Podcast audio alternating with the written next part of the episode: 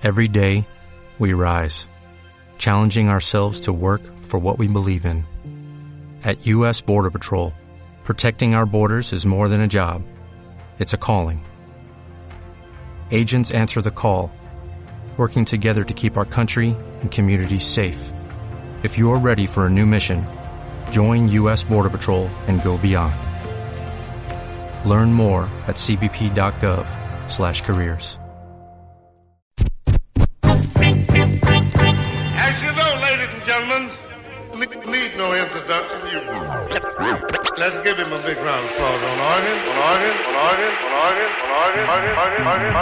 Con la economía no se juega.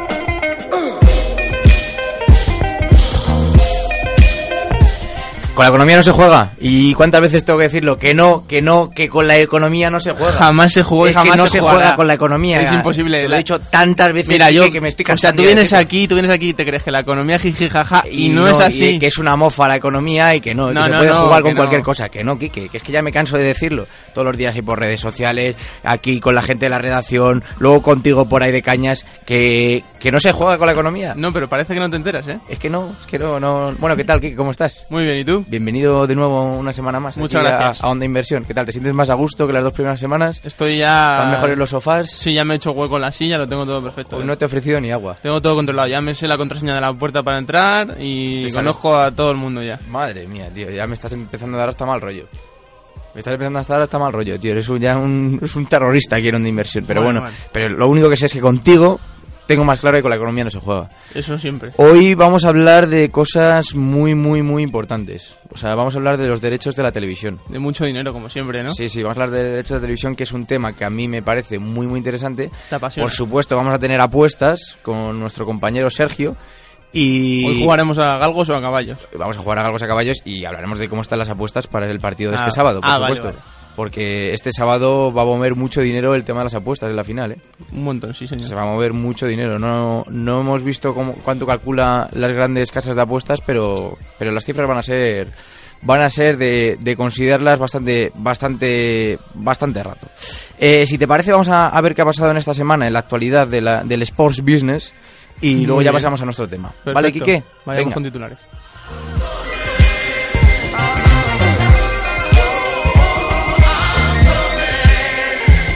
La NBC Universal retransmitirá los Juegos Olímpicos hasta 2032 a cambio de 7.650 millones de dólares. El Comité Olímpico Internacional ha otorgado a la NBC Universal los derechos de transmisión en los Estados Unidos de los Juegos Olímpicos hasta 2032, asegurando así la estabilidad financiera del movimiento olímpico. NBC ha adquirido los derechos de transmisión en todas las plataformas de medios de comunicación, incluyendo la modalidad de televisión en abierto, televisión de pago, internet y móvil. El acuerdo, efectivo de 2021 a 2032, está valorado en 7.650 millones de dólares, además de un pago de otros 100 millones de dólares que se utilizará para, para la promoción del olimpismo y de los valores olímpicos entre 2015 y 2020.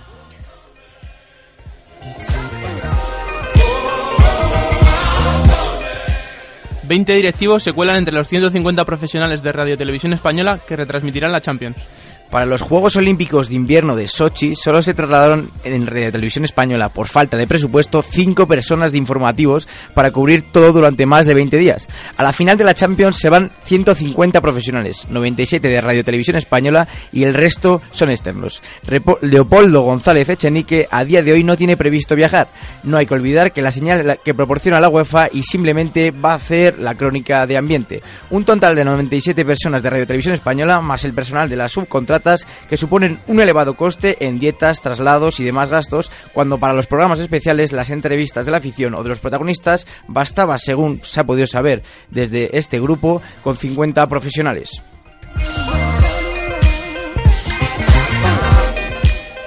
Y también vamos a ver, Quique, cómo la televisión española compra por 38 millones eh, todos los partidos de clasificación de la Roja para Francia 2016 y Rusia 2018.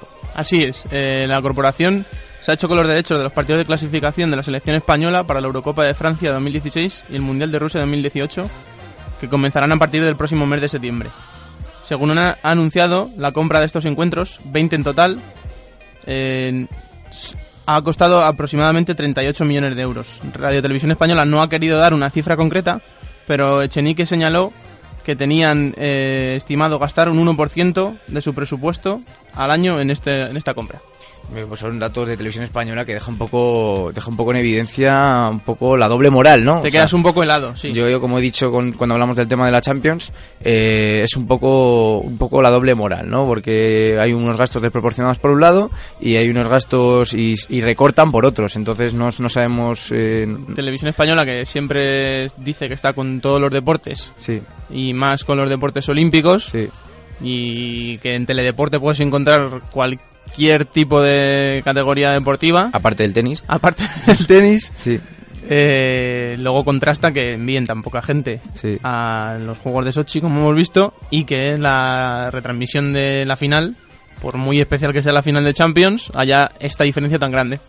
Yo creo que van, pero van forzados, ¿eh? Yo creo que muchos de ellos, seguro, ¿tú crees que van forzados? Sí, yo creo que, Que vayáis a Lisboa que van todos. obligados, que Ha a Lisboa mucha gente, van, mucha gente que van- no y van a ir. sufrir además. Hombre, claro, hay mucha gente que no quería ir. Hemos tratado las noticias de relacionadas con el tema que vamos a tratar hoy, el tema de derechos de televisión, pero no olvidamos eh, el tema del fair play financiero que hemos estado siguiendo en, en los dos programas anteriores y ha hecho unas declaraciones el jeque del Paris Saint Germain que, que dice que vamos a fichar a quien queramos, que el tema del fair play financiero y la sanción que les han puesto, que, que bueno, que, que les da un poquito igual, ¿no? Así es, te leo las palabras textuales del jeque Nasser Al-Khelaifi. Ficharemos a los jugadores que queramos. Ya tenemos un gran equipo. No hay grandes necesidades, pero vamos a analizar lo que podemos mejorar. Nadie nos frenará.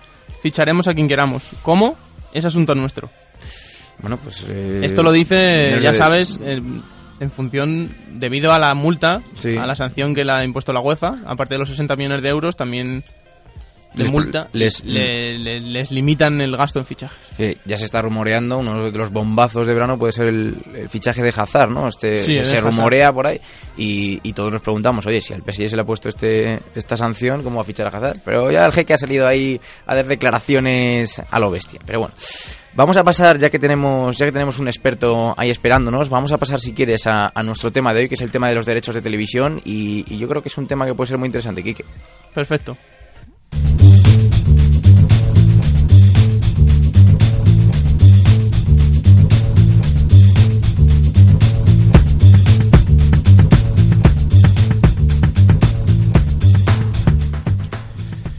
Pues lo primero que hay que hacer es saludar a Luis Carlos Sánchez, autor de eurosyBalones.blogspot.com. Muy buenas, Luis Carlos. Muy buenos días, Eh, Oye, muchas gracias por estar aquí con nosotros en directo. Nada, encantado. Es, es un placer poder contar contigo porque la verdad es que tanto Enrique como yo hacemos un seguimiento de euros y balones muy... muy Estamos todo el día pendientes de este, de este blog porque nos dais datos y nos dais una información muy importante. Muchas gracias. Eh, lo que queríamos comentar sobre todo y para que nuestra audiencia sea consciente de- de- del tema que vamos a tratar es la, gran influencia que tiene el tema de los derechos de televisión en los equipos profesionales eh, de fútbol porque muchas veces se habla de ello y no somos conscientes o la gente no es consciente de que podemos estar hablando del, del casi el 50% de su presupuesto depende de los derechos de televisión entonces no sé cómo ves tú este, este dato y cómo puedes explicárselo un poco a la audiencia la importancia que tienen los derechos de televisión eh, en los equipos Sí, eh, realmente los derechos de televisión se han convertido en, la principal fuente de, ingresos para, para los eh, equipos, especialmente los más pequeños. ¿no? En el caso de los equipos más grandes, pues como los ingleses o, los alemanes, pues el, la importancia va entre el 20 o el 30% de, del total de los ingresos, los derechos de, de televisión. Una excepción son los dos equipos españoles, el Real Madrid y el Barça, que, que los derechos de televisión significan un porcentaje bastante superior que al de sus colegas europeos, ¿no? Llega casi al 40%, ¿no? Una anomalía que probablemente eh, a, a lo largo del programa podremos ver por qué se produce. Mm. Es un poco por lo que hablan cuando, cuando lo comentan fuera de España, ¿no? Tanto, tanto bueno, yo he escuchado alguna vez declaraciones del presidente del Bayern o en Inglaterra cuando declaran que al Madrid y al Barça se les permite ser tan gratis. Yo estas declaraciones las he escuchado y no sé si estarás de acuerdo, Luis Carlos. Sí, sin duda, eh, el caso español es anómalo. Eh, tiene un sistema de distribución de derechos de televisión totalmente diferente al resto de, de ligas europeas e incluso de los deportes americanos.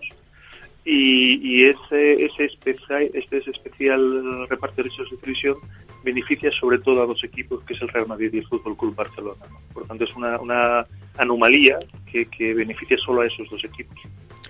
Pues eh, en, la, en la cuenta de Twitter de Onda Inversión eh, vamos a subir las dos tablas que las que habéis mencionado vosotros este fin de semana en, en Euros y Balones y también nuestro nuestro compañero, bueno, decimos compañero porque Kike y yo le seguimos un montón, que es Entre Raposos, que la verdad es que sus tablas y sus estudios económicos de, de los equipos es espectacular.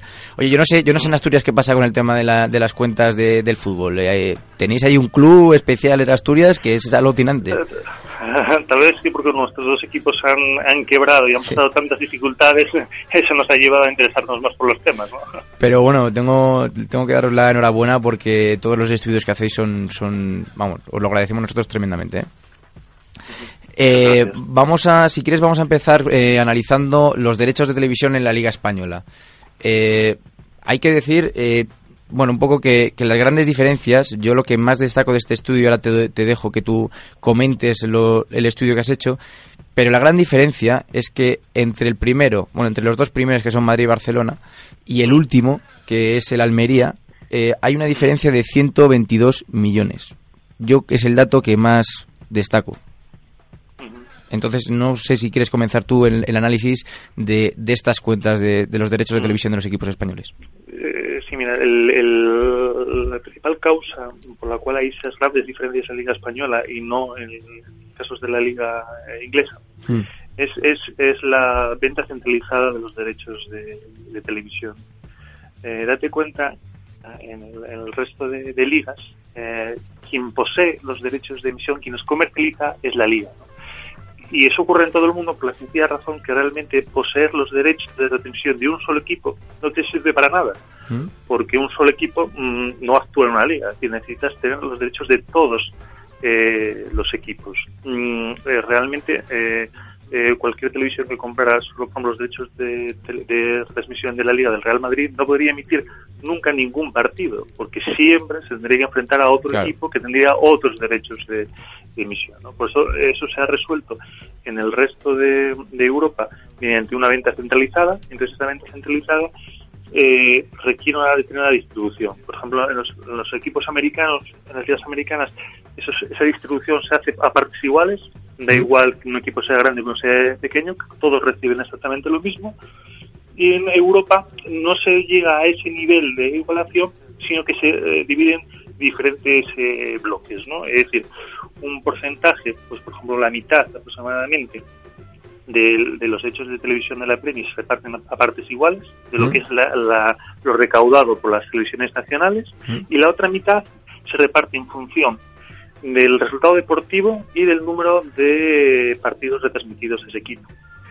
Además, existe otro importe adicional, derechos de televisión, que son eh, los, los, derechos a, a, canales internacionales ¿Sí? y que también se reparten a partes iguales. ¿Eso qué significa? Que significa que hay una determinada diferencia entre lo que recibe cada equipo ¿Sí? y una diferencia limitada, solo a esos eh, sí. los aspectos que, que, entonces esa diferencia es muy pequeña. ¿Qué ha ocurrido en España?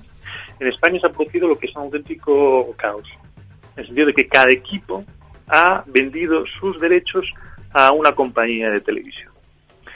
Y después esas compañías de televisión se han puesto de acuerdo eh, entre ellas para compartir esos derechos y poder transmitir la liga, porque si no, no hubieran podido. Entonces, eh, eso se ha habido que eh, ha habido una fuerte demanda de, por parte de los operadores para uh, contratar al Real Madrid y al Fútbol Club Barcelona, porque se considera que sin ellos no se iba a poder eh, emitir la liga y se ha pagado una enorme cantidad de dinero. Yo creo que de una forma un poco eh, errónea, porque realmente el poder de negociación lo tendrían todos los equipos, ¿no? Es decir, si realmente el resto de los equipos hubieran estado unidos, eh, a pesar de que pues, eh, Canal Plus o Media Pro pudieran tener los derechos de Madrid y Barça, no hubieran podido haberlos explotado, ¿no? Pero tampoco hubo unidad en el resto de, de, de equipos españoles y entonces hizo un poco una escapada hacia adelante, ¿no? Entonces, Real Madrid y Barcelona firmaron unos excelentes contratos, unos enormes contratos, y el resto de equipos pues aceptó migajas, ¿no? Y por eso se produce esa enorme, enorme y, y absolutamente eh, injusta distribución. Eh, Luis Carlos, eh, estamos viendo que la, la, gran diferencia, principalmente como has explicado tú y como se conoce, es que la negociación no es colectiva, en el caso español, que cada equipo negocia por su cuenta, y se supone que la LFP está intentando que el, el próximo reparto de derechos la próxima venta de derechos de televisión de los equipos sí que se haga de forma conjunta. Pero claro, llevamos tantos años eh, oyendo que esto va a suceder así y no pasa. ¿Tú crees que sí que van a ser capaces los clubes españoles de ponerse de acuerdo para hacer esta venta conjunta? Es que el, el problema del fútbol español es la alta dependencia del Madrid y del Barça. Los equipos pequeños eh, dependen de esos dos equipos no solo mm, a la hora de realizar la liga, sino también, por ejemplo, la cesión de los torneos amistosos. Eh, entonces existen, vamos a decirlo, una tendencia a, intentar halagar o, llevarse bien con esos dos equipos, ¿no? Y, y, por tanto, hasta que los equipos pequeños no sean conscientes de su poder, que lo tienen, porque digo que legalmente lo tienen, Mm, pues no podrán eh, imponerse en, la Liga de Fútbol Profesional. Date cuenta que la mayor parte de los votos en la LFP, eh, cada equipo tiene un voto y por tanto los pequeños eh, podrían imponer su criterio. ¿no? Pero existe ese problema que ocurre lo mismo con la Federación Española de Fútbol. el poder que tienen los dos equipos mm, excede de eso, pues, pues sin ánimo de entrar en polémicas deportivas que se escapan de, de, mi ámbito, pero bueno, en cuestión de sanciones deportivas, no son las mismas las sanciones a equipos pequeños que a equipos eh, grandes, ¿no? Eh, ¿Y por qué? Porque esos dos equipos, aparte del poder deportivo, pues tienen casi vamos a decir un poder social o incluso un poder político que pliega a los dirigentes de los equipos eh, pequeños. ¿no? Entonces, yo creo que también los aficionados ahí, yo creo que también está haciendo una labor muy importante de presión a sus propios dirigentes para negarse a aceptar esta distribución absolutamente injusta. Yo lo que quiero preguntarte, porque es la duda que me surge con este tema, es qué es antes, o sea, ¿qué, viene primero, el huevo o la gallina? O sea, mm, Madrid y Barça siempre han sido grandes, pero ahora mismo son más grandes porque se les ha permitido eh, convertirse convertirse en, los dos monstruos que son y, y, ahora cuando ya hablamos de estas cifras y un poco el discurso que tienen ambos equipos que es decir, bueno, mm, tenéis este dinero un poco gracias a nosotros, ¿no? Yo creo que es un poco el mensaje que transmiten. Y yo creo que es completamente equívoco. O sea, lo que dices tú, no es que estemos aquí programando la rebelión contra los dos equipos, mm. pero también hay que comentar que, que, también se les ha permitido durante muchos años convertirse en los dos monstruos que, que, son ahora mismo. Mm.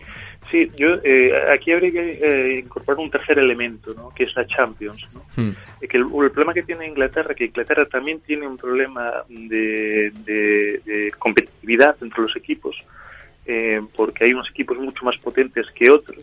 Hmm. Y, si nos podemos preguntar cómo es posible que ellos también se enfrenten a ese problema si tienen una distribución de derechos de televisión tan equilibrada, ¿no? La cosa viene por la gran cantidad de dinero que ahora supone la Champions League decir, aquellos equipos que participan en la Champions reciben esos enorme reducción, con eso pueden fichar mejores plantillas que juegan la Champions, pero también sus ligas. Por tanto, los equipos eh, que habitualmente juegan la Champions siempre van a contar con más recursos que los pequeños, ¿no? Por tanto, y eso también ha ayudado a, Madrid y, y Barça. Y mm, de todas formas, eh, yo creo que ah, el, poder que ahora mismo tiene el Real Madrid y el Barça excede de lo que tenían hace unos años, ¿no?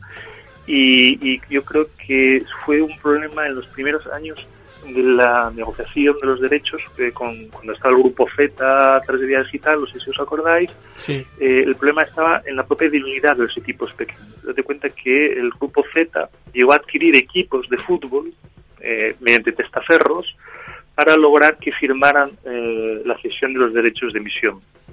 Eh, ¿Por qué?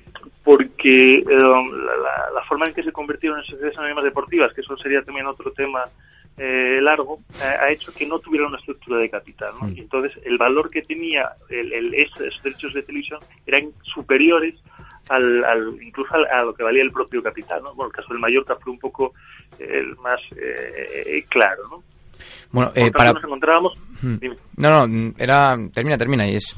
Termina, termina. No, por lo tanto nos encontramos casi con, con marionetas, ¿no? Entonces, en ese momento en que en que se cedió en ese momento, en esa, la firma de esos primeros contratos, el, el, poder negociador efectivamente los dos importantes fue mayor y obtuvieron más recursos. Y ahí empezó un poco ya la, la descomposición, que ya viene del, del, propio hecho de que se obligó a la gran parte de los equipos a convertirse en sociedades deportivas, excepto a Madrid y Barça. Eh, para, para centrarnos un poco y poner las, las cifras reales de, cómo está la cosa ahora, si te parece, mm, ¿cuánto es eh, el dinero que se tiene que repartir entre todos los equipos de primera división ahora mismo? ¿Cuánto es Eh, el- ¿Cuánto es la suma total que se paga de televisión si sumamos eh, Madrid, Barça y el resto de los equipos para más o menos hacernos una idea y que se haga también la audiencia eh, los Pues, porcentajes? eh, hablaríamos sobre 652 Claro. millones de euros. de esos sobre 650 millones. 652 millones, eh, bueno, las cifras bailan porque siempre sabemos que hay Sí. cosas variables y tal.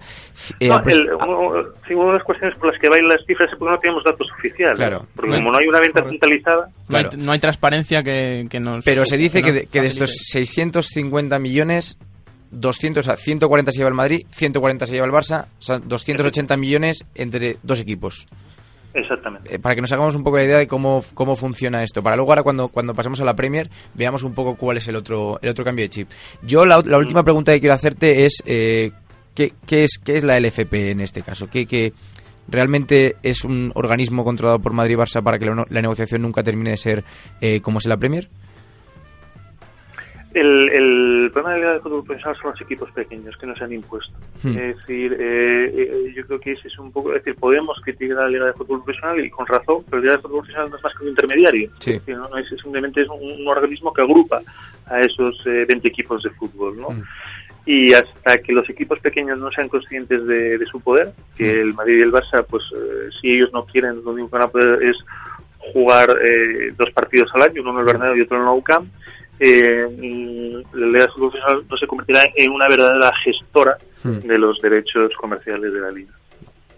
Pues si quieres pasamos un poco a ver eh, más, eh, ya que hemos dado las cifras de, de, de la Liga Española, pasamos a ver los de, los de la Premier, que como has comentado, eh, hay un dato muy curioso y que a mí me parece lo más justo, y es el primer paso hacia la justicia, que es esta cifra eh, que se llevan todos los equipos, que es aproximadamente 21 millones de libras, no sé si me equivoco más o menos. Sí, que se llevan todos los equipos por competir en la Premier. Luego hay unas cifras que varían un poco y luego el dato curioso que he dado al principio cuando te he dado paso, Luis Carlos, es que entre el Liverpool, que se lleva 97 millones, y el Cardiff City, que es el equipo que menos se lleva, que se llama 62 millones, pues ya estamos hablando de una cifra de 35 millones de diferencia, eh, que contrasta con los 122 que se llevan entre, que había diferencia entre el primero y el último en la Liga Española.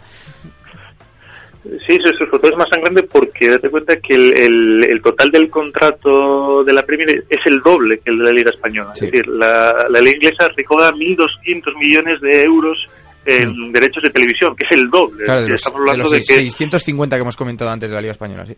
Efectivamente. ¿no? Entonces, por tanto, eh, en, en porcentajes eh, se reduce todavía mucho más el porcentaje sobre el total, se reducen mucho más las, las diferencias, ¿no? Y, y es un problema en el sentido de que eh, la- las, esas diferencias tan abismales hacen imposible Mm. el que haya una mínima eh, igualdad en la competición. De Luis Carlos, yo te quería comentar sobre los datos de la Premier, eh, que de de hecho la propia Premier League eh, ha pasado la tabla que, que está, por ejemplo, en euros y balones sobre lo- el- los pagos en televisión de esta temporada. Hay un apartado que es el Overseas TV, que es la venta de los derechos al extranjero, que se reparte a partes iguales. Esto en España es algo que no existe, precisamente por, por esa por esa venta no conjunta, ¿no? Digamos. Y claro, como cada equipo le vende a, a- el Madrid, por ejemplo, si le vende a Media Pro, luego es Media Pro el que se encarga de vender a. Al Jazeera o aprovechar este, este dinero económicamente, ¿no?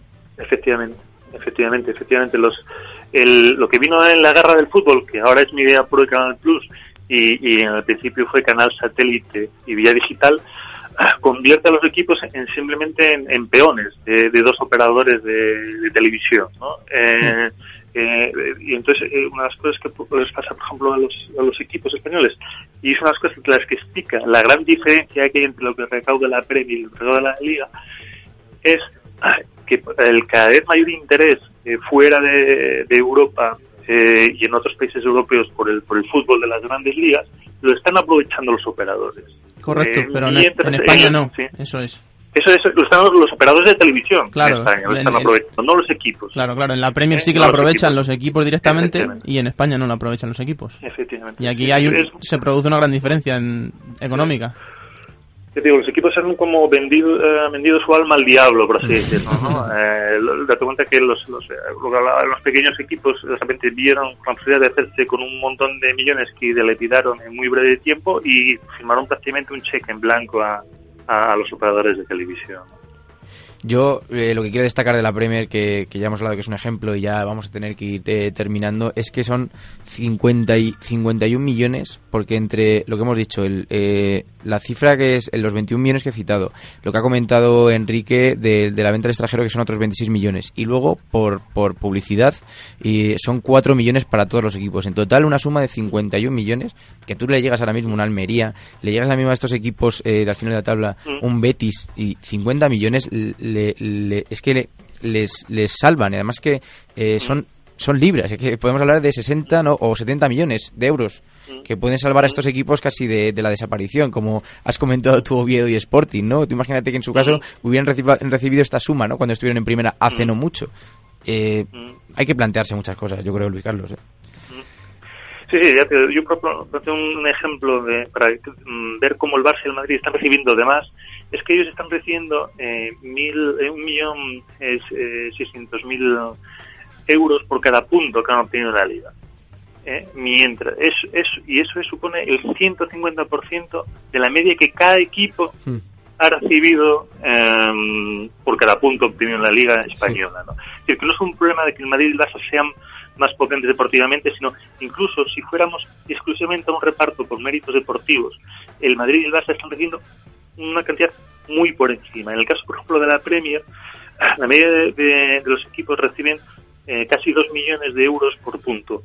Pero ocurre que los que están en, el fondo de la tabla han recibido 2 millones y medio por punto, mientras el Manchester City ha recibido 1.300.000 euros por punto, es decir, un 27% menos que la media. Y la diferencia respecto a la media es menor y además se produce una pequeña transferencia entre los equipos potentes a los a los débiles. Mientras en la Liga Española ocurre lo contrario.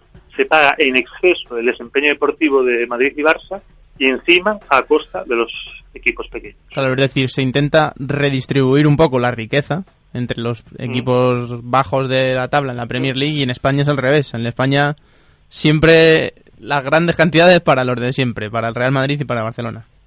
Sí, sí. Es... Los pequeños están subvencionando a los grandes. Sí.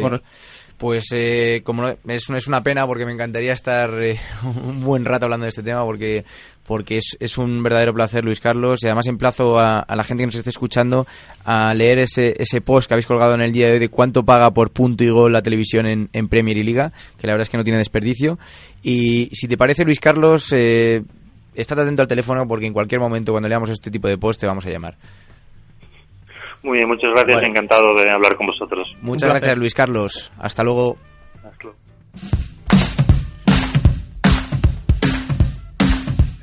¿Ve usted a esta joven? Sí.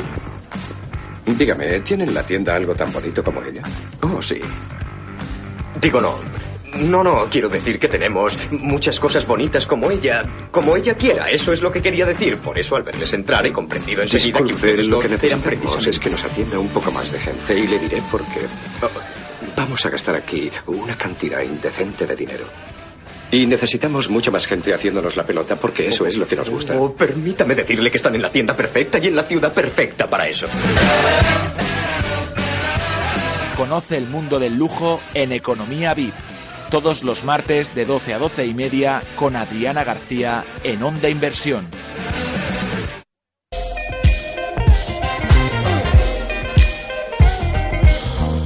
Pues ya llega el, el momento uno de mis momentos preferidos de la semana. ¿eh? El, el, momento de las apuestas con nuestro compañero Sergio García. ¿Cómo estamos? Vamos a apostar, eh, no puede ser de otra manera, a la madre de, de, todas las finales, ¿no? que la tenemos ahí ya en mente todos, de cara al sábado en Lisboa, ese Atlético de Madrid, Real Madrid. Te traigo, fíjate, primero las cuotas para, para el partido, propiamente dicho. 1,9 que gana el partido el Real Madrid, 4 euros, 3, 4 euros que lo gana el Atlético de Madrid y tres euros y medio el empate en el partido. Me parece excesivo, o sea, lo que se paga porque gana el Atleti, o sea, mucho, mucho me favoritismo. Me parece un chollazo. Madrid. Vamos, o sea, yo. Mira, te traigo, te traigo una recomendada que sé que te va a gustar porque va en esa línea que es final del partido. Nos da igual quién, quién gane el torneo. X o 2, es decir, ganar el Atlético de Madrid o empate a cuota 1,9 a doblar prácticamente. Sí, sí, sí. Tus 10 euritos, 19 que te llevas. Que te lo estás jugando, yo vamos, me parece, me parece que se está pagando muy bien, ¿eh? No, Con... quiero, no quiero incitar a la gente a apostar, pero es que se está pagando, me parece un chollazo. Con dos resultados. Y fíjate, si, si tienes claro quién va a ganar el trofeo, A uno y medio se gana que la Champions la gane el Madrid, se paga. Y a 2,6 se paga que la gane el Atlético de Madrid. Pues que yo el foro firmo que ahora mismo, que la gente lo tenga tan claro que va a ganar el Madrid, vamos. Pues ahí está, ahí tienes el dinero. Y te traigo una, una apuesta especial para este partido. Mejor jugador del partido. Que esto ya sabes que la UEFA siempre lo, lo controla y se hacen votaciones y eligen al mejor jugador de cada final.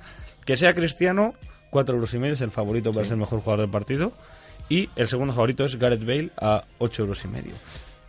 Yo, si mm, si tuviera que apostar, lo tengo muy claro. Es ¿Quién partido de porteros. Pues fíjate, yo había pensado también por ahí, había mirado en Thibaut Courtois, porque si gana la Champions Atleti seguro que tiene buena parte de culpa el meta belga, 15 euros, que sea el Sí. mejor jugador del partido, Courtois.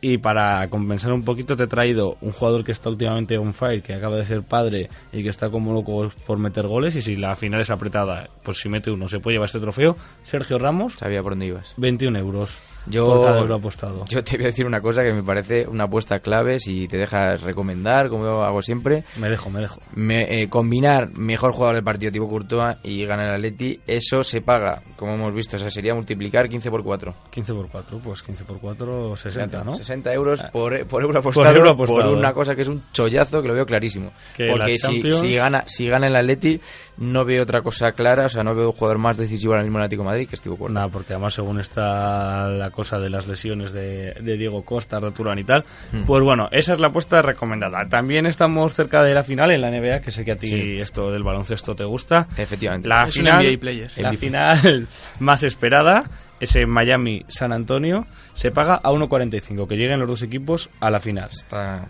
Y por, por contra... cantado o no está cantado? Si Yo que está piensas, cantado. si piensas que hay, que hay espacio para la sorpresa, si llegan los dos que no son favoritos, es decir, si llegan Indiana y llega Oklahoma City Thunder, 21 euros. Y si llega uno de estos dos no favoritos, junto con Miami o San Antonio, a 6 euros. A ver, yo es que siempre que digo que algo está cantado en la NBA, mm, me equivoco. Equipo que miro, equipo que gafo. Pero, pero yo es que lo tengo muy claro que es que es Miami, San Antonio y Pues Miami San Antonio 1,45 euros, que pocos depósitos te dan esa rentabilidad, ¿eh? ya te digo que, Ninguno. que esto que yo quien miro gafo, pero pero pero bueno, es que lo veo muy, muy claro. Bueno, si, si evitamos ese gafe podemos meterle ahí. Y te traigo otra de una combinada de la Liga Adelante, que está ya finalizando por tener algo de deporte español. ¿Cómo está tu, tu Numancia? El Numancia está chuchao. Pero bueno, fíjate, los cuatro equipos de arriba. El Deportivo, Eibar, primero y segundo, más Las Palmas y Barça B, tercero y cuarto. Los cuatro equipos de arriba ganan este partido. Por cada euro que apostemos, 40 euros. Oye. Una combinada ahí de los cuatro. Lo que pasa que la segunda división está muy igualada y Es hay siempre siempre muchos pinchazos entre, lo- entre los de arriba también. Podríamos haber hecho una combinada de empates. Yo a quien nunca apostaría es al Castilla porque eso es lo más loco que he visto. eso es lo más loco que he visto. Pues el último partido creo que lo ganaron Por eso digo, 3-1, pero ¿eh? iba, ganan- iba perdiendo 2-0 a falta Eso, 3-2 algo Sí, así. sí, Sí, o sea, pero te puede ganar al primero como Puede pasar cualquier cosa. Sí, sí, sí, o sea, el Castilla es el chollo de las casas de apuestas, porque apostar al Castilla es dinero, pero dinero que se va a la casa de apuesta directo en el momento que lo También metes. se llevaron mucho dinero ahí en la Final Four, las casas de apuestas. Sí, Hay más de uno. Sí, señor. El Madrid No nos la el tema, gracias. Y te traigo, fíjate, fíjate, te traigo la Premier League India de Cricket, donde el partido clave de la jornada 20 que se va a disputar es al loro el Kokalta Kings Readers contra el Royal Challenger de Bengalore. Ah, Esto es un espectáculo, ¿eh? un espectáculo. Y creo que recauda más dinero que la Liga Española en derechos de que televisión. se, paraliza, que se paraliza todo en todas las... Media India paralizada. Sí, sí, sí, sí. Pues, sí, Cuota. pues mira que es paralizar. Curry para cuota todos. de 2 euros para el Cocalta y cuota de 1,8, partido ya te he dicho igualadísimo, para el Royal Challenger. Y fíjate, rizando un poco el rizo, te traigo tenis de mesa y podríamos estar hasta la una y media con el ABC Economía sin saber de qué país te traigo yo esta, este, este partido de, de tenis sueco. De- ya lo. Ya, ya anunciado, ya anunciado, pero De vale. tenis de mesa sueco, porque es que esto a mí me, me parece... Sin saber de dónde sale el tenis de mesa. sueco. Pues grande. en Suecia, partido entre Hampus Northberg, a saber cómo se pronuncia, y Harold Anderson. Partido igualado Partidazo, sin duda. que se juega esta tarde, o sea que hay que correr ahí para apostar. 1,87 la cuota para Aaron y 1,87 la Está, cuota está para igualado, Anderson. está igualado. Totalmente igualado. o sea, no hay 10 yo- favorito. euros a cada uno y... Escuchar a, do- a y dos suecos, dinero. dos suecos, tú imagínate dos suecos así, suecos, suecos, de estos metro 90, eh, casi 150 kilos, jugando al tenis de mesa. Y ver, aberridos ahí, pa, pa, pa. ¿Qué será mejor, ser sueco o ser chino para jugar a tenis de mesa? Yo creo que tenis de mesa mucho mejor me ser chino. Chiquitito y que te muevas mejor, ¿no? Claro, claro. O sea, se les debe quedar la, o sea, si, si es que es más grande su mano que la, que la mesa. Igual le pegan con la mano en vez de con la pata. Así que yo, yo, yo me parece, esta apuesta me parece clave. O sea, está muy igualado, pero, pero me lo podemos combinar con, con Courtois, que Sí. lo hemos apuntado, apúntalo para MVP de la final de Yo Champions. lo veo, lo veo ahí. eh. A 15 euros. Yo, yo, ya, yo ya espero que el MVP sea un jugador de Real Madrid, pero bueno. Yo, si gana el Que Pues hasta aquí nuestra nuestra sección de apuestas, nuestra sección de con la economía no se juega. Espero que la hayáis disfrutado lo mismo que nosotros y nos vemos la semana que viene. Hasta luego. As a new Western Union customer, you can enjoy a $0 transfer fee on your first international online money transfer. Send money to your family and friends back home the fast, easy, and reliable way. Visit westernunion.com or download our app today to get started, and your first transfer fee is on us. FX gains apply, not available for credit cards and transfers to Cuba. Services offered by Western Union Financial Services, Inc., and MLS 906983 or Western Union International Services, LLC, and MLS 906985.